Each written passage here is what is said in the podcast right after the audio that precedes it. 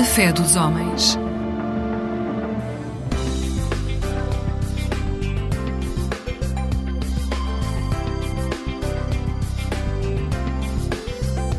Eclésia Igreja Católica.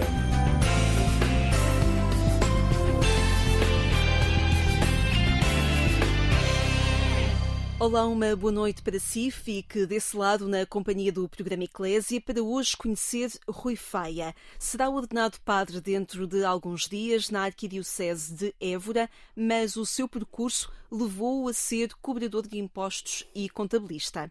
Durante um tempo na sua vida, andou a perguntar-se o que é que Deus quereria de si. Hoje, essa resposta está mais apaziguada, facto que o leva ao sacerdócio com quase 50 anos. Boa noite, Rui. Boa noite, Lígia. A sua geografia passa por diferentes uh, locais. Sei que a Alemanha, também o Fundão, concretamente Silvares e atualmente Vila Franca de Xira, são geografias que compõem o seu trajeto. O que é que ainda guarda destes diferentes lugares? Bem, destes diferentes lugares uh, guardo uh, imagens, uh, sons, pessoas, sentimentos. de facto, eu, eu, a Alemanha é o meu local de nascimento, numa terra chamada Schwerte, um que fica na, fica na zona do Ruhr. Uh, vivi lá, os meus pais foram imigrantes e eles, eles é que sim são provenientes de uma vilazinha na beira baixa do Conselho do Fundão chamado Silvares. Uh, emigraram para lá, vivi até aos meus seis anos e por volta de 1980 um, Regressam. regressamos a Portugal. Uh, mais concretamente a Vila Franca de Xira, onde eu passei praticamente toda a, a sua minha... infância. Sim, posso dizer isso uh, infância, juventude, pelo menos toda a parte escolar foi feita aqui em Portugal até o 12 ano, depois do 12 ano vim estudar para Lisboa. E Deus era já uma companhia nessas viagens internacionais e hum. nesses percursos nacionais? Eu penso que sim, eu digo penso porque uh, a fé vem hum, numa passagem familiar. E porquê é que me falou de uma catequese requieta? Eu era um, um miúdo, se calhar como qualquer do, dos miúdos, uh, muitas vezes não estamos atentos uh, ou não conseguimos estar sossegados. Eu digo irrequieta no sentido em que eu, por exemplo, recordo-me que não fiz uh, a catequese toda, digamos assim. Eu, isto porque eu vou, venho a fazer o, o sacramento da confirmação mais tarde. O crisma. Com, o crisma mais tarde na fase da adolescência houve assim alguma ainda que tenha sido sempre um rapaz tímido e, e sossegado, uh, houve uma certa rebeldia. E, portanto, quando nós tomamos realmente consciência de que, de facto, uh, se calhar uh, há outros pontos de interesse, e eu confesso que, a certa altura, um, depois da primeira comunhão, hum, recordo-me que não foi, não foi um percurso de catequese consistente, eh, pese embora a minha mãe assim o desejasse. Como é que hoje olha para esse tempo, para essas perguntas que foram habitando esse maior distanciamento? Deus não se impõe, Deus propõe-se. Uh, e muitas vezes uh, tem que haver um espaço para alguma, eu vou pôr entre aspas, rebeldia, neste sentido em que todos nós temos que nos descobrir na relação com os outros, na relação com a Igreja, naturalmente com a relação com Deus. Mas eu sou um, um testemunho. Uh, se cheguei aqui uh, com, toda esta, com toda esta perspectiva que tenho daqui para a frente, devo naturalmente a Deus. Faz-me lembrar muito também Santo Agostinho, coração inquieto, não é? E de facto é assim, acho que todos nós somos povoados por esta inquietude no coração de procurar sempre algo que nos possa saciar, satisfazer, uh, que seja este horizonte uh, de sentido onde chegar. Claro que quando se tem 12, 13 anos uh, não se tem essa consciência. Mas procura-se. Eu penso que sim. E foi a Jornada Mundial da Juventude 97 que levou ao Crisma ou foi o Crisma que levou à participação na Jornada é, é Mundial da Juventude? Que coloque essa questão. Eu penso que há aqui uma consistência, há aqui um hum, uma coincidência. Sim. Um, eu acabei a minha primeira formação académica, eu fiz o bacharelato em Contabilidade e Administração e também alguns ali por 96 95, 96. Tive a, a, a, a, graça, digo isso de uma forma muito especial, de que assim que terminei o meu curso, uh, uh, portanto, no bacharelato, ter começado logo a trabalhar. entrei numa multinacional, a editoria, e, portanto, com toda a exigência que isso acarreta, uh, logo aí há uma mudança de paradigma completamente. Hoje em dia fala-se muito do burnout, e eu recordo-me várias vezes ter chegado a casa, a Vila Franca, eh, já passava da meia-noite. Portanto, este ano que eu tive nesta empresa, devo muito. Foi extenuante, confesso, eh, mas ao mesmo tempo permitiu-me depois dar saltos muito grandes, eh, se calhar até maiores do que eu gostaria de imaginar. Eu recordo-me que depois desta experiência, pouco tempo depois, estava numa empresa com mais que 23, 24 anos, como responsável administrativo financeiro. É? E eu senti-me, a certa altura, com 24 anos, já um bocadinho mais à frente, um, senti-me realmente um bocadinho essa exigência, uh, em que tive que crescer muito porque eh, fui colocado numa empresa que estava num processo de estruturação em que tinha a, seu cargo cerca de 200 trabalhadores. Mas voltando um bocadinho atrás, porque me falou em relação realmente em 97, um, eu um, eh, o meu regresso à igreja dá-se de facto a certa altura na nossa paróquia. O, o sacerdote que, que lá estava faleceu e eh, vai para lá um, um sacerdote novo, novo, eh, com algum tempo de, de, ordenação, mas com um ar jovial e que começa a dinamizar a paróquia, portanto, um bocadinho antes de 97. E talvez este fulgor novo, esta hum, postura que foi introduzida uh, na paróquia, que atraiu muitos jovens, fez com que muitos de nós, eu recordo-me que eu uh, uh, entro no grupo de jovens um bocadinho mais ou menos nessa fase neste, neste, neste fulgor. E, e, e, de facto, uma das primeiras uh, atividades que, que, surgiu foi de repente, eu não sabia muito bem o que, é que era o Jornal Mundial de Juventude, mas naquele turbilhão de emoções, de novidade, fui para a frente e, e foi uma viagem marcante.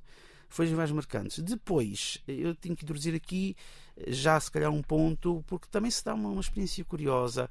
Há uma pessoa dentro desse grupo de jovens a certa altura, hum, portanto, namorava, um, comunica-nos que decidiu fazer uma experiência vocacional e entrou num seminário.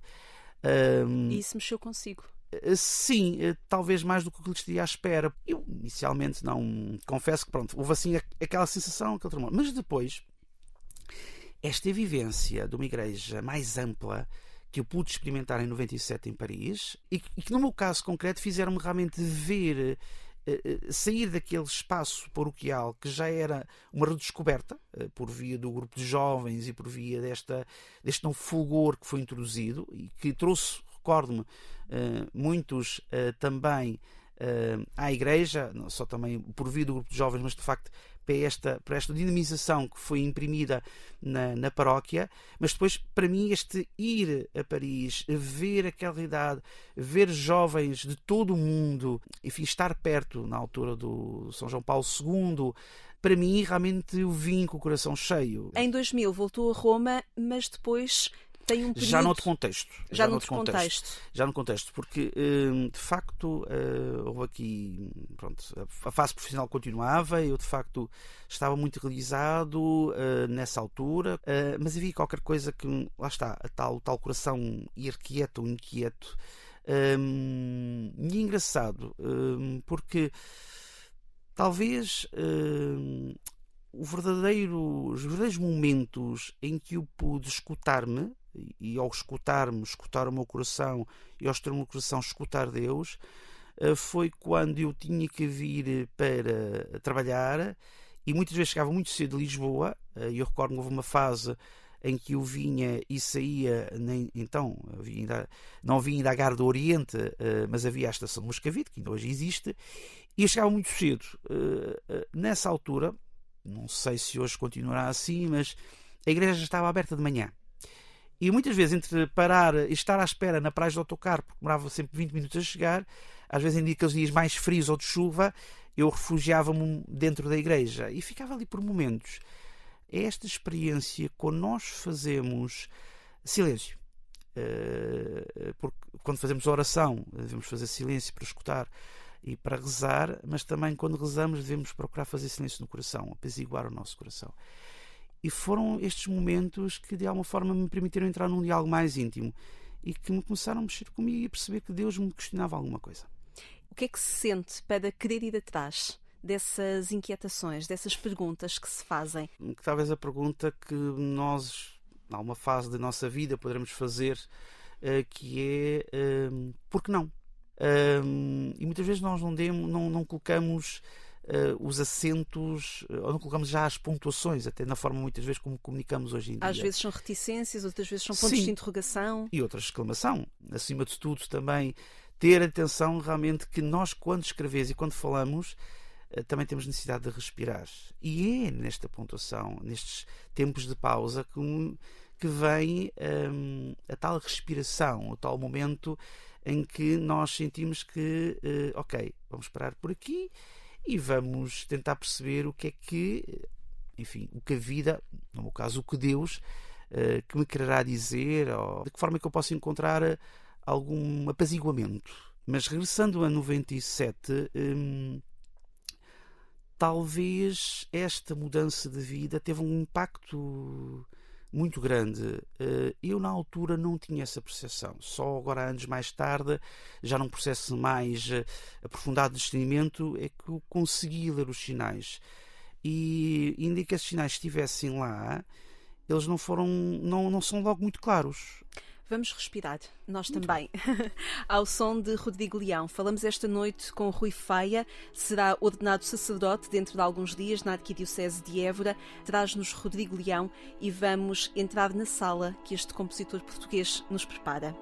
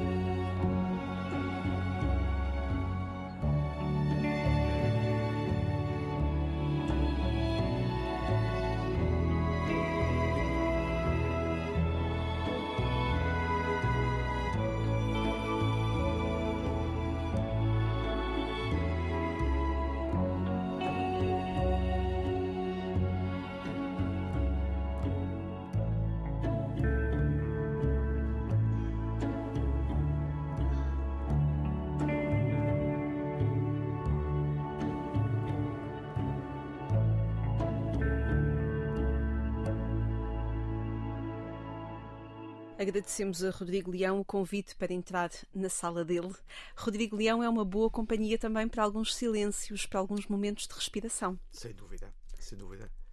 A, a música, como tantas coisas, como a arte, a leitura, a poesia, uh, são expressões que nos fazem entrar em contato com o sagrado, com o divino. Um, e no caso do Rodrigo Leão, a sensibilidade, digamos assim, musical, uh, que, que, é um bocadinho eclética, uh, confesso, mesmo a nível de, de, também de, das leituras, mas são sempre oportunidades para repousarmos. Uh, eu acho que hoje em dia precisamos de mais tempo para saborear a música, para saborear um bom livro. Precisamos de mais arte. Precisamos de mais arte. Mais arte e cultura, porque a cultura é algo que nós não podemos desligar da nossa vida, independentemente da nossa relação com Deus, se acreditamos ou não acreditamos, faz parte do nosso DNA como seres humanos. Vamos aqui ao fio da sua vida que ficou algures ali no início do século. ano 2000, 2001. Houve ali estas questões sobre o sentido da sua vida. Houve também um período de afastamento, houve um período de uma experiência que, mesmo tendo sido residual, deixou alguma marca, mas depois há de facto um assumir as questões. Vamos perceber de que forma é que eu posso responder à pergunta: qual é o teu desígnio? que queres de mim? Porque eu e só agora? Essa pergunta percorreu a minha vida durante muitos anos. E eu recordo na altura ter falado com o meu pároco, na altura, então, e uh, comecei por fazer uh, uma experiência de um, vocacional, de tentar perceber, obviamente, de um discernimento com um dos jovens aqui na, na, no Patriarcado de Lisboa, que me levou, uh, efetivamente, depois a parar a minha atividade profissional e fazer uma experiência no ano 2000, já depois de ter regressado das Jornadas Mundiais de Juventude em Roma, mas ela foi uma experiência de facto muito curta e eu na altura não percebi porquê. Eu passei dois, eh, dois meses eh, no seminário entrei com uma grande alegria, um grande convívio, uma grande camaradagem com todos aqueles que também entraram nesse ano. Recordo-me que entramos muitos eu não era o mais velho, curiosamente, havia alguém com mais idade que também entrou por mim, isso também era um testemunho muito interessante, todos muito diferentes. Mas de repente comecei a sentir alguma instabilidade. Houve ali uns momentos de, enfim, talvez, olhando agora para trás, sendo a minha formação na área das matemáticas, na área da gestão, contabilidade, etc., um, o contacto uh, logo imediato, saindo numa esfera profissional, uh, pretende a percepção de que já não estava há algum tempo, entrando logo na Católica, porque nós entrávamos naturalmente logo no primeiro ano também a estudar, no primeiro ano de Teologia, a estudar as línguas uh, clássicas, o grego, o latim, as filosofias, e talvez isso tenha tido um impacto profundo em mim nesta adaptação, porque eu tive que mudar o chip. Eu penso que isso começou a criar em mim alguma instabilidade. Então saí eh, com, com algum tempo no sentido de okay, perceber o que é que. Mas nunca com aquela ideia de sair, eh, sair, eventualmente regressar. Não sei porquê, mas eh, quando saí houve um agudizar da crise e talvez uma revolta interior que, que não conseguia perceber na altura porque eu senti no meu coração, então, mas tu chamaste para aqui, se eu larguei tudo, venho para aqui e agora de repente quase que me obrigas a, a sair. Uh, Era para uma incógnita, não é? E, e esta revolta uh, vai-me levar a um período da minha vida em que eu vou-me afastar uh, da igreja. Uh, e quando digo afastar da igreja num sentido nível sacramental, ir à missa, e, e, de alguma forma esta rebeldia, esta rebeldia, eu não quero nada com, com Deus, não quero nada com a igreja. E foram quatro anos assim na minha vida. Eu hoje vejo que foi necessário e que foi necessário este período uh, de alguma escuridão, hum, mas foi uma noite escura, mas iluminada, porque uh, todo o momento eu nunca deixei de sentir a presença de Deus. E isso, de alguma forma, nessa altura incomodava-me, mas eu percebi, uh, ao fim de muitos anos, que Deus nunca deixou de estar uh, comigo. E foi uh, nessa altura, nesse interregno de alguns anos, que o movimento dos focolares e a porta da economia de comunhão uh, se abre como mais uma janela para Deus, mais uma, uma questão, afinal eu ando afastado, mas ele continua a chamar-me. É muito curioso porque eu não conhecia de todo, aliás, não tinha sequer a noção da da, da, multiplicidade de movimentos e de carismas que existia na Igreja. Uh, eu que andava longe, naturalmente, uh, identifiquei-me, e talvez, como, como, como foi dito, uh, pela minha sensibilidade pela área de formação económica, a economia de comunhão ter que se servir aqui um bocadinho de, de, de, como é que eu dizer, de um impulsionador, da alavanca, para ir perceber um bocadinho mais eu fiquei fascinado porque a, a mim como surpreendeu é a possibilidade de crentes e não crentes, uh, em respeito mútuo, poderem ter este objetivo comum de um, um, mundo melhor. E é um bocadinho essa conclusão que depois, mais tarde, não só me leva a, a, a retomar aos poucos uh, o caminho da fé, depois levou-me mais tarde ao ISCTE e uh, ao mestrado de Economia, que fiz. Em Economia Social e Solidária. Sim. sim. Uh, a pergunta andou sempre ali a burilar no seu interior. Um, o que o levou mais tarde, anos mais tarde, a regressar à realidade do seminário, percebendo concretamente, afinal, qual é o meu caminho. Um, e será que vale a pena andar aqui a, a, fazer essa pergunta fora? Vamos descobrir a resposta dentro? Foi um bocado por, um bocado por aí. Agora na, na Arquidiocese de Évora. A minha ligação uh, ao Alentejo que não vem pelo nascimento, não vem por uma afinidade familiar, eh, vem um, pela providência de Deus, diria eu, porque a certa altura eu eh, sentia esta, esta atração uh, e decido comp comprar casa no Alentejo. E, portanto, é quase que uh, contemporâneo à minha decisão de começar a fazer este percurso vocacional. Agora uh, em Évora, porque eu procurava fechar perguntas ou pelo menos encontrar as respostas eh, de um processo que eu eh, mais tarde percebi que não tinha sido fechado. Mas falámos há pouco do Alentejo. Ah, Vamos lá sim. voltar ao Alentejo, agora com o Rodrigo Leão.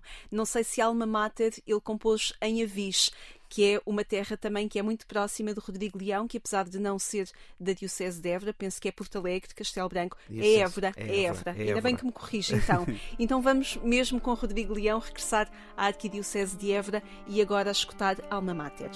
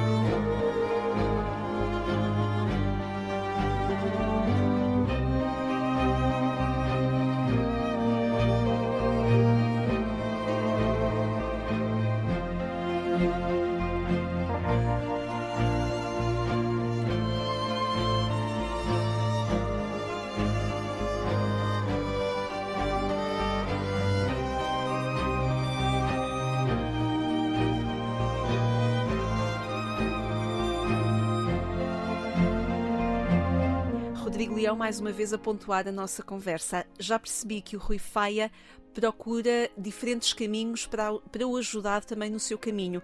Nestas perguntas, nesta inquietação, nesta irrequietude, uh, vai abrindo diferentes janelas na sua vida para, uh, para respirar, para procurar diferentes formas de olhar a vida. Já percebi isso nas músicas, nas leituras também? Também. Uh, talvez por eh, ter sido ter tido um percurso tão diversificado a nível de formação, as leituras iam-me parecendo um bocadinho. lia, via qualquer coisa e foram por fases. Desde os romances policiais, passando por, por clássicos como, por exemplo, O Príncipezinho de Saint-Exupéry, obras mais ditas um, mais próximas, digamos assim, da, da questão religiosa, do Lembrado de Santa Teresa. E que lugar uh, tem Daniel Faria na sua vida? Daniel Faria ou Sofia Melbreiner, atrevo-me a conhecida por colocar os dois um bocadinho deste patamar na poesia. Um, Daniel Faria uh, é um marco na nossa poesia, muitas vezes esquecido, uh, não por quem uh, tem contato com, com a sua obra, que acaba por ser curta porque ele acabou por viver pouco tempo, tempo, mas tudo o que ele deixou é muito rico e muito profundo.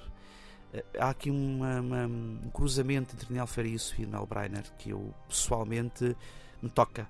Um, em momentos diferentes, porque estamos a falar de gerações diferentes, Daniel Faria é um poeta mais recente, Sofia, uma mulher que viveu tempos conturbados da nossa história. Que foi requieta também no seu também cristianismo. Sim, sim, sem dúvida. Quase aos 50 anos chega ao sacerdócio. Assim será dentro de alguns dias. Vai ser ordenado padre na, na Arquidiocese de Évora, juntamente com o seu colega Jorge Palácios, Uh, colombiano uhum. a fazer a sua formação junto do Seminário Redentoris Mater. Como é que chega a esta, a esta etapa da sua vida, a este sim? Chego com o coração muito apaziguado neste sentido, em que há um longo caminho que eu percorri, que percorro, o que não termina, porque os desafios que foram superados até aqui, as dores e as dificuldades, têm na próxima etapa outras dores, outros desafios, outras dificuldades. Mas há uma confiança aqui. Há, uh, há uma confiança, há também maturidade, há uma experiência de vida, uh, não há ilusões, penso que nem utopias. Há, há, uma percepção de que uh, só temos uma vida, que é importante na nossa vida, nas nossas vidas, descobrir o sentido das nossas vidas, da vida de cada um, por caminhos que são diferentes, por caminhos que são sempre belos. Não há uma história igual, não há uma história melhor que a outra Cada um tem uma história uh, e um percurso a fazer, com sentidos e horizontes. O problema é se fazemos uma caminhada ao longo da nossa vida e não descobrimos este sentido. Uh, se chegamos ao final da nossa vida e olhamos para trás e percebemos que, bem, eu poderia ter vivido de forma diferente, mas não tive coragem para tê-la vivido de outra forma. É óbvio que isso pode acontecer, mas também acho que Deus nos dá esta capacidade a todos de olhar para trás, eh, mesmo que possamos olhar com alguma nostalgia, de momentos perdidos, eh, de sensações não vividas, ehm, dá-nos esta capacidade de olharmos, daí a questão do silêncio e da oração, de, das experiências que nós vivemos, cada uma delas eh, transporta em si um sentido. E temos a tendência, muitas vezes, a ser negativistas e, e, e, olharmos pelo lado negativo e não ver o lado positivo. Porque há experiências, muitas vezes, que podemos, à primeira vista, uh, pensar que são negativas, mas que depois, na verdade, percebemos uh, que elas foram essenciais para atingir. Uh, para chegar outros... onde está. Para chegar onde está. Fiquei presa na palavra maturidade, que dá uma outra. dá um outro brilho a tudo isto que tem percorrido e que lhe dá, pergunto-lhe também, uma serenidade perante a pergunta só agora? E é muito curiosa essa pergunta. Durante muito tempo da minha vida, uh, quando, como, como, foi dito e muito bem, Deus não deixou de estar uh, nunca presente na minha vida.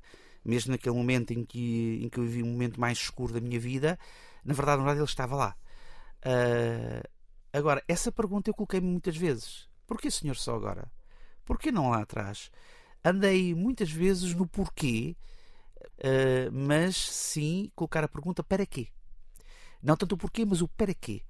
Uh, e a certa altura eu deixei de perguntar o porquê agora e recordo-me hum, de ter lido há uns anos, um, não sei se de uma homilia do Papa Bento XVI, que dizia que o, o tempo não é nosso, o tempo é de Deus.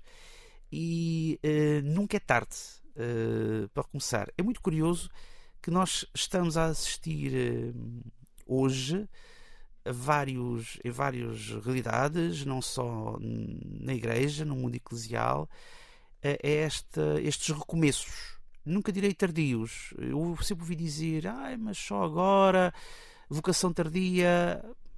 Vocação tardia por culpa própria, muitas vezes porque as perguntas são colocadas lá atrás, não estamos distraídos e vamos adiante.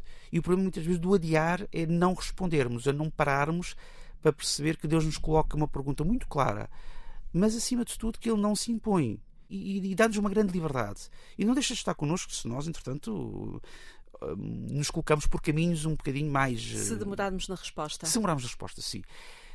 Insisto muito nisto. É, cada vez mais temos que parar para escutar, articular a nossa mente com o nosso coração e perceber que a pergunta que nos respondo hoje, a, a tua vida que te é dada, para quê? Qual é o sentido? Uh, e, e, neste sentido nós vamos encontrar respostas a todos os níveis. Mas eu voltava muito isto. Temos que olhar muito para estes corações inquietos e requietos que andam por aí de pessoas, se calhar até com mais idade do que eu, mais novas até, na casa dos 30, 40, que se interrogam, homens e mulheres. E não digo só ao nível da questão vocacional, à vida religiosa consagrada ao sacerdócio. Curiosamente, eu sinto que há uma procura incessante, uh, sem esquecer naturalmente que há muitas vezes um caminho longo a fazer e paciência. Uh, por vezes nós somos impacientes, uh, queremos as coisas todas muito depressa. O Tomás Ali, que tem um livro chamado Paciência com Deus, não é? Temos que ter paciência. Deus tem que ter paciência de nós e nós temos paciência de ter paciência. Acho que no meio disto tudo, é ele lá em cima que tem mais paciência connosco do que nós temos com ele. Somos muito impacientes. Rui Faia, nós continuaríamos aqui a conversar. Muitíssimo obrigada por teres vindo ao programa Eclésia falar connosco e felicidades não só no dia da ordenação, mas para o seu percurso enquanto padre ao serviço da Igreja e fazendo também uh, o o seu percurso com todos aqueles que fazem parte da Igreja. Muitíssimo obrigada. Bem, haja, Lígia, pelo convite. Foi um prazer. Obrigado. Obrigada. Obrigada a si também por ter estado connosco esta noite. Pode voltar a ouvir esta conversa com Rui Faia a partir do portal de informação da Agência Eclésia ou então no podcast Alarga a Tua Tenda. Descubra esta e outras conversas enquanto espera pelo nosso regresso aqui à Antena 1 do programa Eclésia já no sábado pelas 6 horas e também no domingo damos-lhe os bons dias também pelas 6 horas. Obrigada por ter estado conosco. Eu sou Lígia Silveira. Tenha uma excelente noite e uma vida sempre feliz.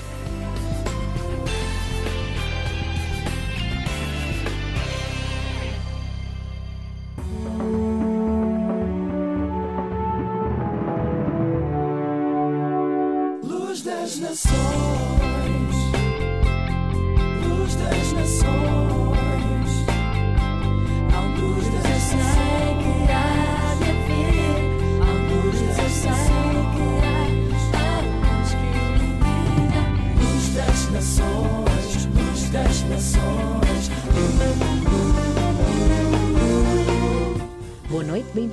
Mais um programa da Aliança Evangélica Portuguesa. Deus importa-se comigo.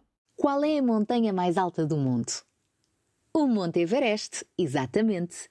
O ponto mais alto está a 8.850 metros acima da água do mar. Escalá-lo é extremamente complicado.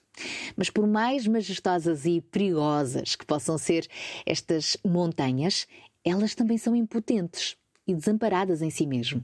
Só aquele que as criou, criou os montes, os vales e que os pesou em balanças, nos pode valer nas mais desafiadoras necessidades. A propósito, o salmista Davi escreveu o seguinte: Eu elevo os meus olhos aos montes. De onde virá o meu socorro? O meu socorro vem do Senhor que fez o céu e a terra.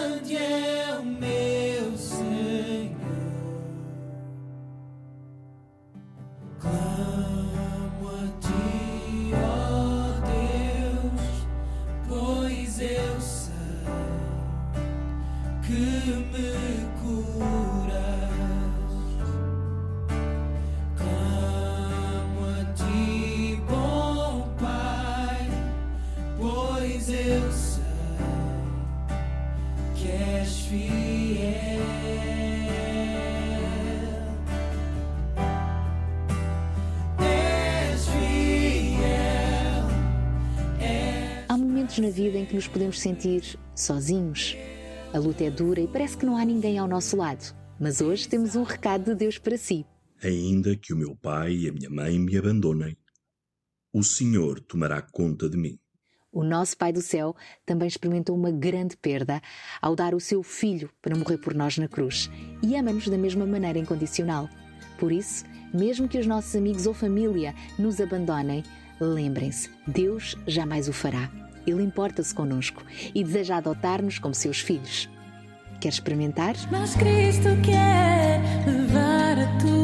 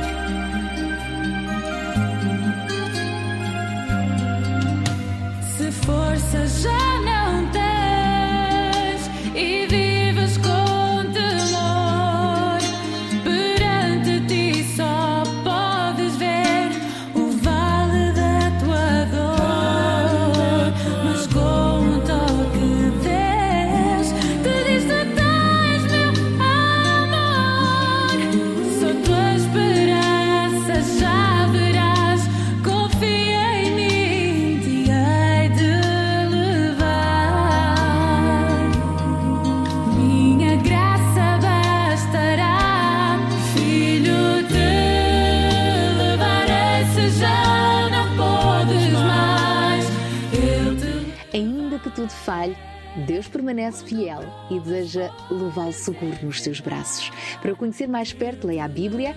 Se quiser, temos todo o gosto também em encaminhá-lo para a igreja mais próxima de si. Contacte-nos pelo telefone 21 7710530 e visite-nos em www.aliancaevangelica.pt ou facebook.com barra Alianca Evangélica Portuguesa. Voltamos a estar juntos esta sexta-feira na RTP2. Então até lá, se Deus quiser. Tu és pequeno e fraquinho, mas não tenhas medo, pois eu, o Santo Deus de Israel, sou o teu Salvador e te protegerei.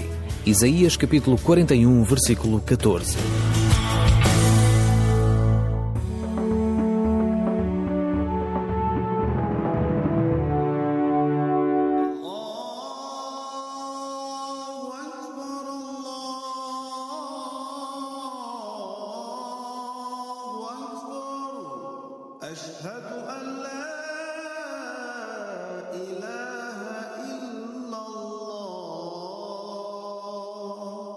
Assalamu alaikum wa rahmatullahi wa barakatuh. Que a paz e as bênçãos de Deus estejam com todos nós. Meu nome é Abdul Razak e estou aqui para apresentar mais um programa A Fé dos Homens. Tenho comigo, como é habitual, Sheikh Munir, a quem hoje eu pergunto o significado da palavra akhlaq. Bismillahirrahmanirrahim. É uma pergunta pertinente. É claro que o Islão enfatiza imenso na nossa conduta e no nosso caráter. Para todos os muçulmanos, a vida do profeta, o exemplo do profeta, é o modelo do profeta Muhammad, sallallahu alaihi wasallam, do profeta Maomé, capaz esteja com ele. E há vários exemplos na, na, na, sua, na sua vida, mesmo antes de receber a revelação. isto é, mesmo antes de atingir os 40 anos, foi quando o profeta recebe a primeira revelação. Há um versículo que diz: وَإِنَّكَ لَعَلَى خُلُقٍ عَظِيمٍ Ó Muhammad, sem dúvida que o teu caráter, a tua conduta, خُلُقٍ عَظِيمٍ é dos melhores. No entanto, ele demonstrou no seu dia a dia, com as pessoas que o aceitaram e com aqueles que o rejeitaram. Nós não convivemos sozinhos. O ser humano não consegue conviver sozinho. Portanto, precisa de estar na sociedade, precisa se integrar com a sua família, com os seus amigos, com os seus colegas, com os seus vizinhos. E é muito importante os muçulmanos terem a noção de que a conduta, o caráter, não pode ter um rótulo de religião. Isto é, a pessoa não pode usar a sua religiosidade como um escudo para o seu caráter. Porque, porque há muitas pessoas que não são crentes, mas têm a sua conduta, o seu caráter exemplar. Tão exemplar que tomara que muitos crentes, porque a crença, todas elas, enfatiza para o ser humano ser o melhor, ou tentar ser o melhor. E o tentar ser melhor é, ao conviver com o seu próximo, ser o melhor, tentar ajudar, uh, criar aproximação. Se não for possível ajudar, não incomoda. Portanto, se não tem capacidade de elogiar, também não difama, não calunia, uh, não inventa histórias e é muito importante, independentemente da crença que a pessoa tenha. Há que respeitar a crença, há que respeitar a cultura, há que respeitar as tradições, desde que sejam tradições universais ou desde que sejam a prática de uma tradição que não incomoda a si e nem incomoda os outros, que é muito importante as pessoas também terem essa noção, porque eu não vou pôr em prática uma tradição, uma prática cultural que incomoda a pessoa e que também incomoda os que estão mais próximos. E se nós formos ver no nosso dia a dia, o exemplo começa-se em casa. Nós temos que tentar, nós, os pais, temos que tentar ser exemplares para com os nossos filhos, porque eles, eles olham para nós como um espelho. Se nós soubermos respeitar, eles irão aprender o que é o respeito. Se soubermos respeitar as outras crenças, eles também irão respeitar as outras crenças. Eh, as outras etnias, não irão criar qualquer tipo de discriminação racial. Eh, se nós ensinarmos a serem pacíficos, eles irão ser. No entanto, acontece que o Islão, quando é demonstrado, infelizmente, há muçulmanos que o caráter deles tem que ser corrigido. Mas também isto, a culpa não é do Islão. Portanto, eu confesso que todas as religiões enfatizam o que sermos o melhor e tentar dar o melhor ao seu próximo. Portanto, isto é quando nós falamos em termos de caráter. O profeta sallallahu alaihi wasallam disse, há um dizer do profeta, portanto, ele diz o seguinte: nenhum crente é crente. Nenhum crente é crente se ele não desejar ao outro o que deseja para si mesmo. Portanto, eu antes de oferecer algo, dar algo como caridade ou como uma ajuda, eu tenho que ver o que eu estou a dar. Será que eu irei ou iria gostar de receber o mesmo? Se a resposta for positiva, então oferece e dá. Uh, aquilo que você mais gosta é que nós devemos oferecer e dar. E não aquilo que nós não gostamos ou aquilo que nós consideramos lixo. E o caráter, ou a conduta, ou, o akhlaq, não é só dentro dos lugares sagrados, seja mesquita, seja igreja, seja sinagoga, seja templo, seja o que for, mas sim no nosso dia a dia, na rua, no nosso trabalho, nas nossas casas, onde a pessoa estiver. وما علينا إلا البلاغ المبين muito obrigado, Chico Munir. Chegamos ao fim de mais uma emissão do programa A Fé dos Homens. Meu nome é Abdul Saxico e estarei consigo no próximo programa, se Deus quiser. Até lá, que a paz e as bênçãos de Deus estejam com todos nós.